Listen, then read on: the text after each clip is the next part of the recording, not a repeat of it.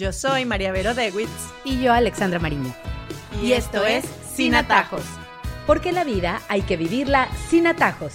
Hola a todos, qué gusto nos da saludarlos nuevamente después de un merecidísimo descanso para todo el mundo. Volvemos a retomar nuestras rutinas, nuestros días y trabajos, largos días de verano para muchos, para otros se pasó tal vez muy rápido, pero bueno, lo cierto es que nosotros estamos de vuelta felices con nuestros temas, nuestro podcast y con muchas cosas que contarles también a lo largo de este próximo año escolar, digamos, o de lo que nos queda del año, que se van a pasar volando. El día de hoy, un tema interesante. Muchas veces María Vero nos habla de esa nostalgia de cómo antes funcionaban las cosas, de cómo crecimos nosotros y cómo están creciendo nuestros hijos. Y bueno, a veces sí lo vemos como nostalgia y a veces simplemente nos enfocamos en cómo nos educaron a nosotros para poder educar a nuestros hijos, porque solo así aprendemos y solo así sabemos cómo funcionan las cosas. Pero lo que sí es cierto es que hay cosas que no deberían nunca cambiar. Y eso puntualmente tiene que ver con el enseñarle a nuestros hijos la razón de ser de muchas cosas en nuestra sociedad que están establecidas y que debemos acatar, reglas que debemos cumplir. Siempre pienso, y yo quiero decirte, a ti María Vero y a los que nos están oyendo, que soy una fiel seguidora de las reglas. Sí opino que por algo están. Hay un precedente por el cual se hizo esa regla. Montó una ley, por ejemplo. Todas esas cosas funcionan para que nosotros trabajemos bien como sociedad, porque esto lo hacemos todos juntos. Y cuando no respetamos esas cosas es cuando se nos empieza a enredar la vida. Y es nuestro trabajo como papás sí, enseñarle esto a nuestros hijos desde bien chiquitos, porque nos va a hacer la vida más fácil eh, a nosotros y a ellos mismos. Entonces, hoy tenemos un tema ahí que vamos a empezar a desmenuzar poco a poco. Sí, hemos visto últimamente cómo en vez de los papás explicar, adaptar, enseñar, justificar y enseñar a nuestros hijos a saber estar, lo que hacemos es al revés, nos quejamos, defendemos a nuestros hijos a toda costa, tratamos de cambiar las reglas, no entendemos por qué si las reglas no se acomodan a mi modo de pensar, eso tiene que ser así, yo tengo que acatarlo, ¿no?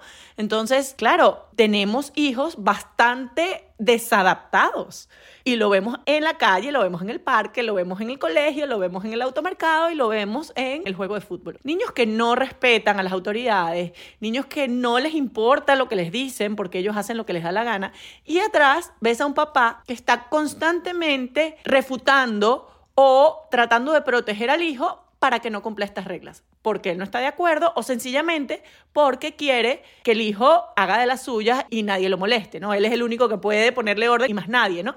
Entonces, claro, eso genera un problema en la sociedad y genera un problema también en los colegios con los maestros que están como tú me decías ahora, quejándose, yéndose cada vez más porque no pueden controlar. Un niño que no ha sido enseñado a respetar a sus mayores no va a respetar al profesor. Y un profesor no tiene otra manera de hacerlo, acatarlo, más que botarlo del salón. O, y ya casi esas cosas ni siquiera se pueden, porque mucho se ha avanzado en este tema. Entonces, eh, yo sí creo que es importante que nosotros como papás entendamos que nuestra manera de educar, de nuestra filosofía de educación, es una cosa. Y es muy importante, tenemos que estudiarla, tenemos que buscar su bien, etc. Pero también hay unas reglas en la sociedad que puede o no pueden estar en consonancia con lo que yo hago en mi casa. Pero para vivir y convivir a menos que sea una ley inmoral, vamos a poner, bueno, una ley inmoral no se sigue, pero normalmente las leyes no son inmorales, normalmente las leyes son de cosas sencillas para garantizar la convivencia. Entonces, yo tengo que esmerarme en que mi hijo las entienda, en explicárselas, en enseñarlo a adaptarse a esa realidad y no cerrarle los ojos y decir, mi amor, tú haz lo que quieras, tú lo que tú estás haciendo está bien, no pasa nada, y más bien pelearme contra el mundo, como esa frase que dice, prepara a tu hijo al mundo y no trates de cambiar el mundo para tu hijo, ¿no? Yo creo que es importante eso. Otra de las cosas que yo creo que se presentan, sobre todo en la adolescencia de nuestros hijos, es la dificultad para nosotros los padres de hacerles ver, y eso ha existido en todas las generaciones, por qué razón el vestirse de determinada forma es importante. Y yo creo que hoy en día, bajo mi punto de vista, ya me dirás tú, está mucho el abogar por las libertades de cada uno, por el libre pensamiento, por defender que los niños tienen la posibilidad de escoger muchas de las cosas en su vida y me parece que es correcto, pero hay muchas otras en las que nosotros tenemos que intervenir porque justamente esas decisiones no van a ser buenas. ¿Cómo manejar este tema entre niños chiquitos y ya en los adolescentes que cada vez se vuelve más difícil.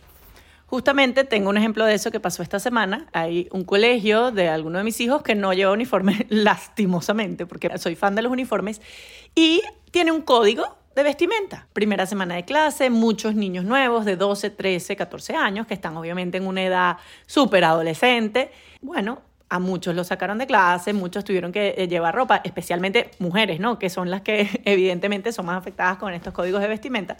Y bueno, obviamente se armó un lío en las redes sociales, ¿no? Los papás no entendían, las mamás no entendían por qué sus hijas estaban siendo víctimas, entre comillas, de estas leyes o normas absurdas que les parecían a ellos, porque si ellos dicen, si yo la dejo salir así de mi casa, a mí no me parece que está vulgar o lo que sea, porque en el colegio tienen que aplicar esto, ¿no? Entonces, otra se metía con el tema del machismo, que es para que los niños no se distraigan, entonces las mujeres son siempre vistas, bueno, o sea, no sabes todos los comentarios, etcétera, y yo lo que pensaba es, oye, qué buena oportunidad para enseñarle a tu hija el saber estar. El, vestuario, la vestimenta, es sí una manera de expresión espectacular en donde tú muestras tu identidad, etcétera, pero uno no se viste igual para la playa que para la iglesia que para una fiesta en la noche, ¿no? Entonces cada sitio tiene su vestimenta y así el colegio también. Entonces en el colegio, tú manteniendo tu personalidad, tu identidad, tu ropa que es bellísima, tú tienes que acatar las normas del sitio en el que estás. Y punto, ¿no? Entonces, en vez de armar este rollo, de tratar de cambiar las autoridades, solo tomar eso como una enseñanza para tus hijos, que obviamente uno decía, eh, mi hija está traumatizada porque la sacaron de clase y es su primer día, etc. Bueno, no pasa nada, no, no es algo para morirse, uno le quita importancia, no hiciste nada malo, no te preocupes, sencillamente son las normas, no las sabíamos, ahora las sabemos y ya las acatamos y es lo normal, ¿no? Entonces, claro, con este tema de la ropa pasa mucho que hemos llevado esa expresión personal e individual al máximo, ¿no? Entonces ya no podemos decirle a un hijo que se corte el pelo porque entonces lo estamos quitando su identidad, ya no le podemos decir a una hija que esa ropa no le queda bien, porque evidentemente a veces no les queda bien y somos nosotros los que más lo queremos para decirle, mi amor, es que no te ves bien, porque evidentemente también hay un tema de estética que es real, ¿no? Pero no, porque entonces estamos como apagando su libertad, es lo que tú dices, y yo creo que hay que volver un poco como al sentido común, ¿no? O sea, seguimos siendo padres, seguimos siendo los que más los queremos y seguimos siendo los que les vamos a decir la verdad. Y no tiene nada que ver con anticuado, no tiene nada que ver con, ah, es que ya tú no entiendes la moda de hoy. No, no, no, no. Perdón. Uno ve las modas y es espectacular la historia de la moda, pero la moda se aplica a cada persona y no solo a cada persona, a su tipo de cuerpo, a sus valores, a su manera de ser, a su identidad, a su cultura. Eso es la moda. La moda es versátil, la moda no es estática. Entonces, si tú te gusta esa falda, pero a ti no te queda bien, o no nos las ponemos porque nosotros creemos que el cuerpo hay que resguardarlo y eso nos hace ver como un objeto, definitivamente, entonces adaptamos esa moda a nuestra realidad y eso es lo que tenemos que enseñar a nuestros hijos. No quedarnos callados, ah, bueno, que se compren lo que sea, yo no le digo nada por miedo a que me digan que no, que sí, que, o sea, no, es enseñar a saber estar, es tener sentido común y yo creo que muchas veces es como miedo de los papás a la represalia que van a tener de los hijos. Y volviendo un poco al tema de las instituciones, yo creo que sí debemos siempre estar del lado de las instituciones en ese sentido, cuando de nuestros hijos se trata. Porque una cosa es que tú no estés de acuerdo en ciertas leyes políticas y ya eres un adulto, y bueno, por supuesto que tienes tu punto de vista, y si quieres incluso mandar cartas y lo que tú quieras, pero cuando uno toma en sus manos la decisión de meter a un hijo a un colegio, entonces ahí ya estás acatando las reglas que esa institución tiene. Punto. Es que tú ya estás aceptando eso con el solo hecho de dejar a tu hijo ahí adentro. Y en ese orden de ideas también no es tanto que la moda sea o no, porque a mí me puede parecer maravilloso algo que a otra mamá le parece que está fatal y esos son gustos, pero es sobre todas las cosas enseñarles que para cualquier lugar y para cualquier ocasión hay que saber vestirse. Como dices tú, no es lo mismo ponerte, yo no sé, una camisa súper cortita para ir a una entrevista de trabajo que para salir a tomar helado con los amigos. Entonces, Tú tienes que tener claridad y eso hay que enseñárselos desde muy chiquitos. No es como tú te quieras vestir, no, no se trata de eso, es que sí hay convenciones sociales y tu imagen habla mucho de ti, como habla tu posición corporal, tu lenguaje.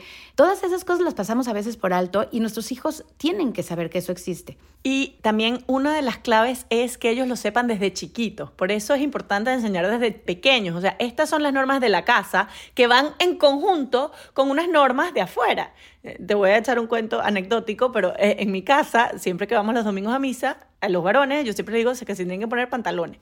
Claro, porque vivimos aquí en Florida, hace calor, entonces todo el mundo ya los chores, etcétera. Entonces eh, fue como una norma que pusimos, mira, el respeto, hay que vestirnos mejor, estamos en la iglesia, así que hay que usar pantalones. Pero desde chiquitos, y se quejaban horrible porque odian usar pantalones, porque aquí andan todo el día en shorts y tal. Y entonces un día estábamos con unos amigos en un partido de fútbol y me dice uno de mis hijos, ¿puedo invitarlos a ellos mañana a la casa? Entonces yo le digo, sí, claro, invítalos. Entonces oigo que va y les dice, bueno, pueden ir mañana a mi casa, pero mañana es domingo y vamos a misa, así que tienen que traer pantalones. y que no tengan huecos, les decía. Claro, en ese momento ellos hicieron suya la norma que venían oyendo desde chiquitos. Es lo lógico que a la misa se va con pantalones y si tú vienes a mi casa, pues tienes que traer pantalones porque si no, no, no vas a poder ir. Entonces, claro, cuando esto es internalizado desde chiquito, que hay normas que se tienen que seguir, que tienes una razón de ser, ojo, que no les vamos a decir, ah, estas son las normas y se callan, no, les explicamos por qué, ya eso se internaliza y se vive. Y muchas de las cosas que nosotros hacemos en nuestra vida diaria es porque internalizamos esas normas que teníamos en nuestra casa y las hicimos nuestras. Ojo, que puede ser que hay unas normas que no las hicimos nuestras porque nos parece que no tienen sentido. Y eso también pasa cuando uno crece. Pero ese es el proceso de madurar. Eso no quiere decir que no vamos a poner normas en la casa, no. De repente vamos a visitar a la abuela, bueno, y siempre le llevamos, estoy diciendo una, una tontería, siempre le llevamos algo dulce que preparamos. No sé, entonces eso es una tradición, no necesariamente una norma, pero eso lo van internalizando de que cuando uno visita un viejito, de que uno le lleva algo. Es, eso es la educación, ir poniendo la semillita en nuestros hijos de que esas cosas pronto puedan hacerse de ellos. Y bueno, en el futuro, si no son de ellos, no pasa nada, si deciden otro camino, pero sí es nuestra labor y sí es nuestra responsabilidad que ellos lo escuchen en algún momento. Y si lo escuchan desde más chiquitos, mejor. Creo que las nuevas generaciones tienen un problema con el tema de la imposición. Y los mismos padres que educamos hoy en día, y más los padres muy jóvenes, tienen un problema con el pensar que al imponer algo, entonces ya están fracturando como el ser innato o las grandes posibilidades que puede haber. Y esto tiene mucho que ver con lo que nos hablabas de los free range, que son los, los padres que educan eh, de una forma muy libre, ¿no? Como que hagan lo que quieran, aprenden y conozcan. Y esto tiene muchísimas complicaciones después, a mi forma de ver. Pero creo que es un problema, ¿no? El tener en tu mente que el haber instituciones, reglas, leyes, están imponiendo a la fuerza y quebrantando las libertades? Bueno, cuando me tocaba dar clases en la universidad, yo les preguntaba a mis alumnos, eh, bueno, ¿los humanos somos verdaderamente libres? Sí. ¿Qué significa ser libres? Hacer lo que nos da la gana. Ok, si yo me lanzo de un edificio, ¿puedo volar? Yo quisiera volar, eso es hacer lo que me da la gana. No, no puedo, ¿no? Hay límites biológicos que me lo impiden porque no tengo alas y no sé volar. Entonces, ¿el ser humano es libre? Sí, pero esta libertad no es plena. Hay muchas cosas que nos limitan y una de las cosas que nos limitan es la convivencia, porque mis derechos se terminan cuando empiezan los derechos del otro. Entonces, mi libertad no es llevarme por delante al mundo porque eso es lo que yo quiero hacer y eso nos cuesta enseñarlo, ¿no? En un mundo en el que como en un péndulo, como fuimos tan reprimidos tal vez o fuimos educados tan rígidamente, entonces ahora vamos al otro extremo, ¿no? Yo no quiero reprimir, yo no quiero obediencia, yo no quiero reglas, yo no quiero normas porque eso tal vez me hirió, me dolió, me creó traumas o lo que sea, ¿no? Entonces vamos al otro extremo. Eh, yo quiero que mi hijo sea contestatario y que piense y que critique, sí, está bien, qué bueno, que, que piense, que critique, que tenga capacidad de análisis, pero también que entienda que vive en una sociedad y que esa sociedad tiene ciertos parámetros y para garantizar una sana convivencia en tu familia, en tu lugar de trabajo, en tu escuela, en tu comunidad, no es que yo me voy a pasar el semáforo en rojo porque es que yo estoy muy apurado, o sea, y me da la gana, obviamente choca. Entonces, claro, esos ejemplos son los que podemos usar con nuestros hijos. La libertad tiene un límite y ese límite está bien que esté allí porque es el que nos ayuda a bueno, mantenernos vivos, ¿no? O sea, a no morirnos en un semáforo porque nos quisimos pasar todo el semáforo en rojo, ¿no? Entonces, yo creo que está muy bien enseñar a nuestros hijos a tener capacidad crítica, a ver las cosas con distinta mirada, a entender las cosas, pero no por porque queramos que sean unos rebeldes sin causa, no porque sintamos que el mundo va contra ellos. Yo creo que esa mentalidad hay que quitársela un poquito. O sea, esa mentalidad crítica también es enseñarle, mira, ¿por qué crees tú que está esa regla del dress code en el colegio? ¿Por qué crees? Entonces, bueno, Puede ser por esto, puede ser por lo otro. Ok, ¿y qué pasa si no estuviera? Eso es capacidad crítica, pero no es yo ponerme a favor de mi hijo y en contra del colegio porque yo tengo que pelearlo todo, sino es hacerlo entender que ciertas cosas puede ser que sean necesarias. ¿Qué cambiarías tú? Ah, yo cambiaría esto. Bueno, quizás ahora lo ves así, pero de repente en dos años lo puedes ver distinto. Entonces, esa es una capacidad crítica sana. Entender, oírlos, saber sus opiniones, pero no estar todo el tiempo a la defensiva, ¿no? De las reglas y de las cosas con las que no estoy de acuerdo, porque también nos toca enseñar que muchas veces hay que obedecer cosas con las que yo no estoy de acuerdo. Vuelvo, no desde un punto de vista inmoral, porque eso lo vamos a dejar de lado, ¿no? Nunca se, se tienen que obedecer leyes inmorales, pero sí puede ser que en mi entrenamiento el coach diga que tengo que dar 16 vueltas y yo daría 8, porque 16 es demasiado.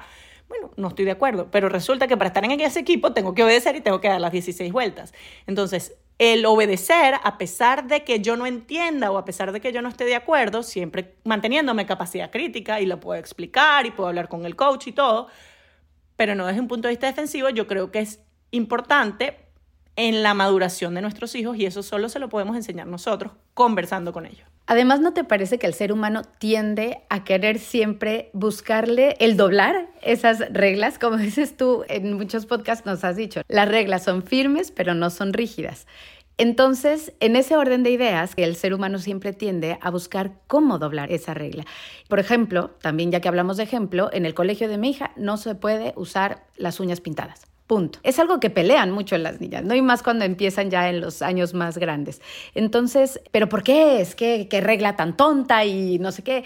Y yo lo único que le dije es, es que puede que tú sigas las reglas y que te puedes poner un brillito o algo así, pero nunca falta la que llega con las uñas largas, postizas y rosas fosforescentes. Entonces, como hay gente que no sabe aplicar correctamente las reglas, parejo para todo el mundo. No hay y se acabó. Y creo que eso es como innato de mucha gente, ¿no? Del ser humano, el, tratar de buscar y tantear, fíjate, los niños desde chiquitos cómo tantean a los padres y cómo manipulan a los papás. Esa es otra cosa, ¿no? Cómo los niños chiquitos también manipulan para tratar de cambiar esas reglas. Sí, eh, eso es empujar los límites y eso además es típico de la adolescencia, ¿no? A ver hasta dónde puedo llegar. O sea, voy a llegar, me, dicen que tengo que llegar a las 12, llego a las 12 y 01, pero a ver qué me dicen, ¿no? O sea, siempre como tratando de empujar el límite. Y bueno, está bien, es una característica de la edad, no nos tenemos que preocupar, son así. Pero bueno, qué bueno conversar con ellos y preguntarles por qué crees que es necesario llegar hasta allá, por qué lo estás haciendo, etcétera, porque también escucharlos y que ellos puedan expresarse tal vez nos quita un poco de resentimiento, de cosas que nos imaginamos, o sea, él me lo está haciendo a mí, porque entonces me odia, porque no, porque quiere que yo me mortifique, porque quiere... No, y de repente es que es distraído, o de repente es que lo estaba pasando bien, o de repente, no. Entonces el conversar mucho a veces como que baja ese nivel de ansiedad o de implicación emocional que tenemos con las cosas que hacen nuestros hijos, de imaginarnos que lo está haciendo de verdad por, por molestarnos a nosotros y sencillamente es por un millón de otras cosas que pueden pasar. Pero también puede pasar, y esto lo digo en lo contrario, que sentimos que nuestras reglas de la casa tienen que ser extrapoladas a cualquier realidad que vive el niño. Por ejemplo, está la mamá que en la reunión de preescolar levantó la mano para decir que ningún niño debía llevar eh, galletas Oreo en la lonchera porque el de él no podía comer y le parecía que eso no era sano y entonces que el de él iba a quitarle las galletas Oreo. Entonces, bueno, señora, perfecto que usted no le lleve galletas Oreo o no le gusten o sean saludables, pero usted no puede imponer sus reglas en el resto de la población porque cada quien tiene sus reglas y muchas veces eso pasa, ¿no? No le den permiso porque yo no le voy a dar permiso a la mía o sí le den permiso porque yo sí le voy a dar permiso a la mía. Y una vez una profesora en el posgrado me decía, nosotros no educamos en comunidad. Las decisiones que yo tomo con mis hijos son para cada uno de mis hijos y por la realidad que tenemos en nuestra familia. O sea, yo no doy permiso si todos dan permiso. Ah, entonces están llamando a las mamás o por el WhatsApp, tú le vas a dar permiso, entonces tú le vas a dar el teléfono, no, tú la dejas bajar esto, no. O tratamos de imponer nuestra regla porque cuando somos más dominantes, entonces queremos que nuestra hija no, ah, es que yo no quiero que ella no sea la única que no vaya. Entonces mejor que nadie vaya. Bueno, si tú tomaste la decisión de no dejar ir a tu hija por tus razones que son muy válidas y seguramente lo estás haciendo espectacular, la consecuencia de esas decisiones, que es que ella se sienta eh, sola, que todas las demás fueron, no, esas las asumes tú y las asume tu hija. Y te aseguro que van a aprender muchísimo, pero tú no puedes pretender que el resto del mundo tenga las mismas reglas que tú. Y yo creo que eso es importante también cuando estamos hablando de reglas, ¿no? Eh, las reglas de la familia son las reglas de la familia, pero no necesariamente son las reglas de las otras familias, ni siquiera de tu hermana, la que educa igual que tú, no, no necesariamente van a ser igual. Y eso toma madurez aceptarlo. Y hay que ser muy valiente también, como hemos hablado mucho de la valentía, hay que ser muy valiente para defender cosas que para todo el mundo son correctas, pero para ti no. Y cuando vas en contra de la corriente es cuando más difícil se pone todo. Es así. Yo creo que lo que más se necesita hoy en día para educar en el 2023 es valentía. Valentía con tus hijos, de poder decirles no, de poder hacerlos sentir mal en algún momento porque les estás quitando algo, no les estás dando un permiso, o no están haciendo todo lo que tienen, o no tienen los zapatos que todos tienen, etcétera. No tener miedo a esa reacción, no tener miedo a la tristeza de tus hijos, no tener miedo a la frustración, y tampoco tener miedo al ambiente, ¿no? A, lo que te van a decir, a hacerla rara, hacerla diferente, porque si al final tú lo estás haciendo por el bien de tu familia y ustedes lo han hablado y lo han discutido y entienden que eso es el fin último de la educación de su familia, bueno, se asumen las consecuencias y ya, y se aprende mucho más de eso. Y así llegamos a nuestras conclusiones. Iniciamos hablando de la tendencia en aumento de padres que intentan hacer que el mundo y las reglas se adapten a su forma de ser y a sus hijos, sin respetar las instituciones o las reglas establecidas, lo que nos ha llevado a ver niños desadaptados de su entorno, poco empáticos y sin respeto a las autoridades o a los adultos en general. Hablamos sobre la diferencia entre nuestra filosofía de educación y las reglas sociales que debemos seguir para garantizar la convivencia y debemos esmerarnos en que nuestros hijos no solamente las entiendan, sino que las respeten. Como ejemplo, pusimos el código de vestimenta en los colegios y cómo debemos, como padres, enseñarles que el modo de vestir efectivamente es una manera de expresión, pero hay que saber estar y vestirse apropiadamente para cada ocasión acorde a las normas del sitio en el que se esté. Debemos apelar a nuestro sentido común y ayudar a nuestros hijos a que su identidad y cultura debe estar acorde a su físico, a sus valores, sin miedo a la represalia por parte de ellos, especialmente de los adolescentes. Es importante enseñarle a los niños desde pequeños que vivimos en una comunidad en donde hay convenciones sociales que debemos respetar y que su vestimenta, actitud, lenguaje corporal hablan mucho de sí mismos y por qué las normas tienen una razón de ser. Hablamos acerca del concepto de libertad, pues nos cuesta mucho enseñar que al convivir con otros, mis libertades tienen un límite, porque mis derechos se terminan cuando empiezan los de los demás. Comparamos la forma de educar restringida de antes y el otro extremo de hoy en día que aboga por el que los niños aprendan a tener sus propios argumentos y capacidad de análisis, lo que está muy bien, pero para garantizar una sana convivencia en familia, con la escuela, con el trabajo o en comunidad, debemos enseñarles también a seguir las reglas y a que las libertades tienen un límite. Hablamos de cómo el tantear los límites es una característica propia de cada una de las edades por las que nuestros hijos pasan, pero la conversación y el escuchar a nuestros hijos de por qué hacen las cosas con las que no estamos de acuerdo nos ayuda a ver más objetivamente cada situación. María Vero nos recordó cómo es importante educar individualmente y no pretender que el resto del mundo tenga las mismas reglas que tratamos de establecer en nuestra familia, y eso requiere de mucha madurez por nuestra parte para entenderlo, transmitírselo a los niños y aceptarlo. Por último, hablamos acerca de la valentía que como padres necesitamos para educar hoy en día, para ir en contra de la corriente y no tener miedo de las reacciones ajenas, de las frustraciones y siempre recordar que si es por el bien de nuestros hijos, al final se aprende mucho más. Los invitamos a seguirnos en nuestra página de Instagram sinatajos.podcast y también a que nos escriban a nuestro email sinatajospodcast.gmail.com si tienen alguna pregunta, duda, comentario, crítica o lo que quieran y también a que nos sigan en su plataforma de podcast favorito. Yo soy María Brodewitz. Y yo, Alexandra Marín. Y, esto es Sin Atajos. Porque la vida hay que vivirla sin atajos.